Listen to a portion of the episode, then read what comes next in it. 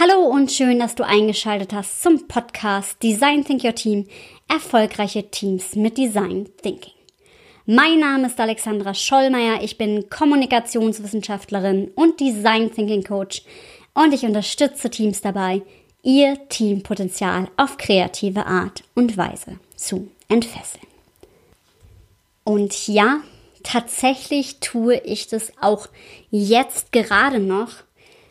Und zwar Potenziale insoweit zu entfesseln, als es jetzt darum geht, Teams auf digitale Kommunikationsweisen einzustimmen, einzustellen, miteinander Wege zu finden, wie Arbeit digital organisiert werden kann. Und auch gerade wenn man sich nicht sieht, sind hier die ein oder anderen Kommunikationslücken zu schließen, auf die man auch im Unternehmen achten muss. Natürlich haben viele von uns eine Software, mit der sie arbeiten, die auch zugänglich ist. Dann gilt es jetzt, die Hardware noch zu beschaffen, also Laptops mit dem richtigen Zugang, dass eben alle Mitarbeiter auch aus dem Homeoffice heraus den Zugriff haben, um sich an den Arbeitsprozessen zu beteiligen. Ich weiß, dass bei dem einen oder anderen da tatsächlich auch schon ein Engpass aufgetreten ist. Ich hoffe aber, dass gerade bei denen, die das jetzt hören, der ein oder andere die Möglichkeiten hat, ins Homeoffice zu gehen. Was bei mir bei Instagram tatsächlich zum Beispiel herausgekommen ist bei einer Umfrage, ist auch das Ergebnis, dass sehr viele jetzt im Homeoffice arbeiten, was ich auch sehr begrüßenswert finde und eben auch da ja möglichst effektiv miteinander arbeiten können sollen und wollen. Wie macht man das aber jetzt, wenn man eigentlich ein Unternehmen ist, das so die täglichen Informationen zum Beispiel bei Meetings austrägt und ja, sich darüber zum Beispiel koordiniert? Wie kann man das am besten umsetzen? Heute möchte ich dir drei Wege vorstellen, worauf es ankommt bei Kommunikation, die jetzt digitalisiert wird. Denn was wir nicht vergessen dürfen, und das weiß ich gerade mit dem fachlichen Hintergrund aus der Kommunikationswissenschaft, ist folgendes, dass je weniger Kanäle wir haben für die Kommunikation, und damit meine ich Kanäle im Sinne von, wir können sehen, wie die Körperhaltung vom Gegenüber ist oder von uns selber ist. Wir haben Stimmlage und wir haben eben den Inhalt, den derjenige sagt. Und je mehr Informationsgehalt wie in einer Gegenübersituation, also eine Face-to-Face-Situation da ist, je weniger Informationsverlust haben wir auch und je besser kann man auch Kommunikation gestalten ohne dass Missverständnisse auftreten. Natürlich ist es höchst ineffektiv, jetzt jeden Kommunikationsweg, den wir brauchen, um uns zu organisieren, face-to-face -face durchzuführen. Das machen wir im normalen Unternehmenskontext auch nicht. Aber das möchte ich ganz dringend vorwegschieben, weil das eine Quelle nochmal für größere Konflikte ist.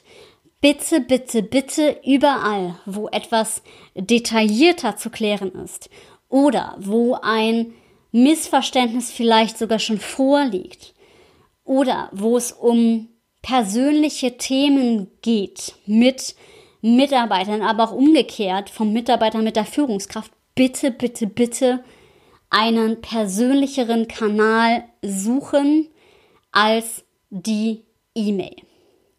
Was man natürlich machen kann, ist, wenn man jetzt ein Thema hat, ähm, ja, wie sieht es jetzt eigentlich aus? Ich weiß überhaupt nicht, wie jetzt weiter organisiert wird und ich mache mir Gedanken. Zum Beispiel, ist es in Ordnung, das per Mail voranzukündigen, aber auch dann würde ich um ein telefonisches Gespräch bitten, weil alles, was gerade emotionalen Gehalt hat ähm, oder aber auch, wo es komplexer wird, ist am Telefon einfacher zu regeln, weil man einfach viel mehr auch hört, wie was gemeint ist vom Gegenüber.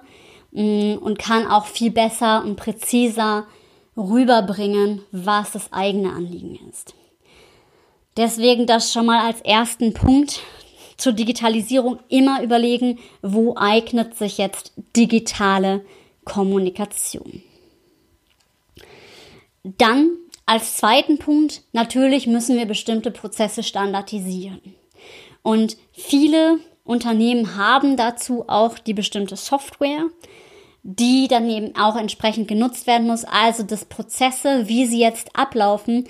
Dazu kann man zum Beispiel vorher ein Zoom-Meeting veranstalten mit allen, wo man bespricht, okay, wie strukturieren wir jetzt die Prozesse, dass es eben auch ohne einen täglichen Kontakt im Face-to-Face-Meeting funktionieren kann.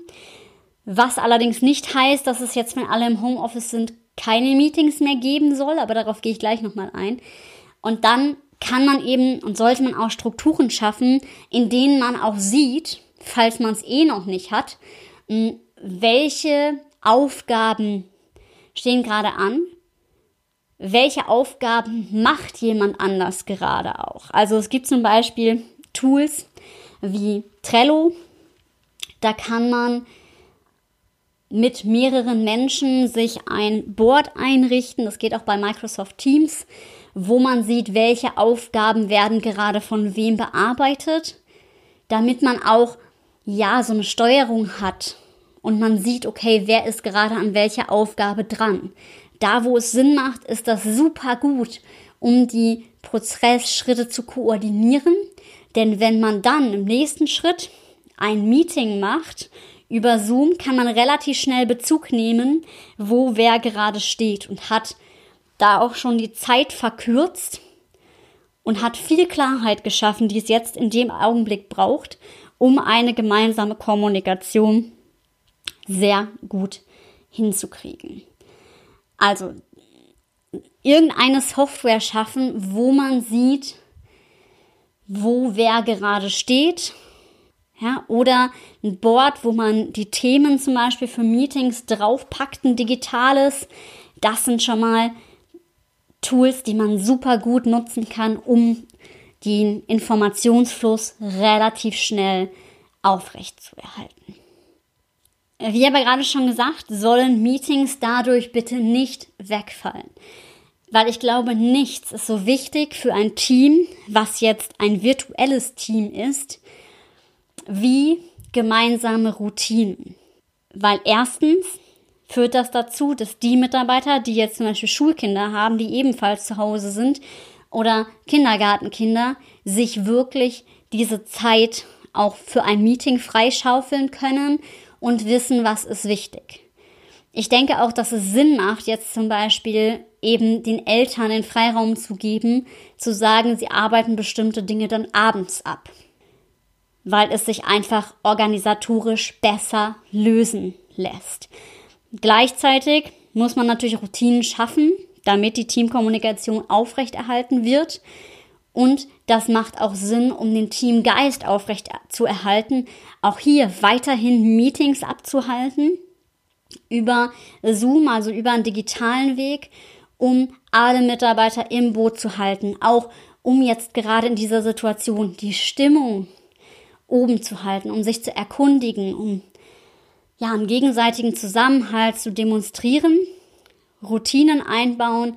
Es muss jetzt vielleicht nicht täglich sein, aber doch schon alle paar Tage, sagen wir mindestens zweimal die Woche, wo man sich im Meeting hinsetzt. Man kann natürlich auch ein Daily machen, wo man wirklich jeden Tag zu einer bestimmten Uhrzeit sich kurz miteinander connectet, um den Tag eben meinetwegen zu beginnen oder zu beenden oder mittendrin, aber eine feste Zeit, die eben sich die Menschen zur Routine werden lassen. Das hilft auch sehr, um die Arbeit zu strukturieren und wo man dann bespricht, wo steht gerade wer und auch tatsächlich so Themen, ja, wie es einem gerade geht. Das würde ich jetzt in dieser Situation auf jeden Fall auch mit reinnehmen aber eben auch ja, vorher sich überlegen, okay, welche Punkte sind jetzt wichtig, also das Meeting schon thematisch zu strukturieren, auch stark, damit es effektiv ist und es nicht so ein, ja, wir sitzen jetzt hier vorm Rechner und jeder winkt mal in die Kamera ist, sondern dass es eben auch einen Innovationscharakter hat und man auch hier versucht, die Motivation und auch den Arbeitsfluss, also den Workflow aufrechtzuerhalten. Und das eben damit auch schafft. All diese Schritte sind natürlich miteinander zu verzahnen, also das Face-to-Face beziehungsweise Telefonat, wann immer es nötig ist, die Software zur Steuerung der Prozesse und die Meetings. Das sind drei sehr essentielle Wege, wenn es darum geht, digitale Teams aufzusetzen. Und was vielleicht dem ein oder anderen Teammitglied noch helfen kann, also ich habe persönlich auch eine Freundin, die sich im Homeoffice zum Beispiel nicht so sehr wohl fühlt, Spannenderweise habe ich auch dazu eine Umfrage auf Instagram gemacht. Da war es tatsächlich so, dass die Mehrheit sagte, das fand ich sehr spannend, dass sie sich im Homeoffice sehr wohl fühlen, also gerade die Jüngeren. Und ähm, das fand ich auch nochmal spannend, weil das ja auch viel diskutiert wird. Aber für die, denen es dann im Homeoffice doch ja langweilig wird, äh, finde ich es auch spannend, dass man gegebenenfalls ein Coworking veranstaltet, also wo wirklich jeder vor seinem Rechner sitzt und man sich zu bestimmten Zeiten verabredet, um eben gemeinsam an seinen Dingen zu arbeiten, aber man sich halt eben dabei nicht allein fühlt. Das noch als Impuls zu einem besseren Arbeiten miteinander. Und ja, das war es soweit erstmal von mir zum Einstieg in das Thema Homeoffice und was es da in puncto Kommunikation zu beachten gibt. Und ja, zum Thema Homeoffice soll es aber noch mehr Input geben. Also wie kann man das eigentlich mit welchen Tools bewerkstelligen und was muss man auch im Thema Selbstmanagement beachten? Und dazu werde ich mit der lieben Dr. Silvia Schäfer ein Live-Webinar am nächsten Samstag machen, um digitale Prozesse im Homeoffice und die Arbeit im Homeoffice ja, super gut oder so gut wie eben möglich zu gestalten. Und dazu möchte ich ganz herzlich einladen. Den Link dazu, den findet ihr in den Show Notes. Ansonsten auch auf meinem Instagram-Kanal ist der verlinkt bis nächsten Samstag. Da könnt ihr euch sehr, sehr gerne anmelden und vor allem eben auch eure individuellen Fragen platzieren. Und ja, ich denke, damit können wir das Thema Homeoffice sehr gut angehen und eben auch alles Mögliche dafür tun, um unsere Businesses möglichst gut am Laufen zu halten. Ich danke dir fürs Zuhören und freue mich, wenn du jetzt dein Homeoffice noch besser gestalten kannst. Und auch jetzt bitte ich dich, den Kopf nicht in den Sand zu stecken, sondern sei mutig und hab wilde Ideen auch weiterhin. Ich freue mich. Bis zum nächsten Mal.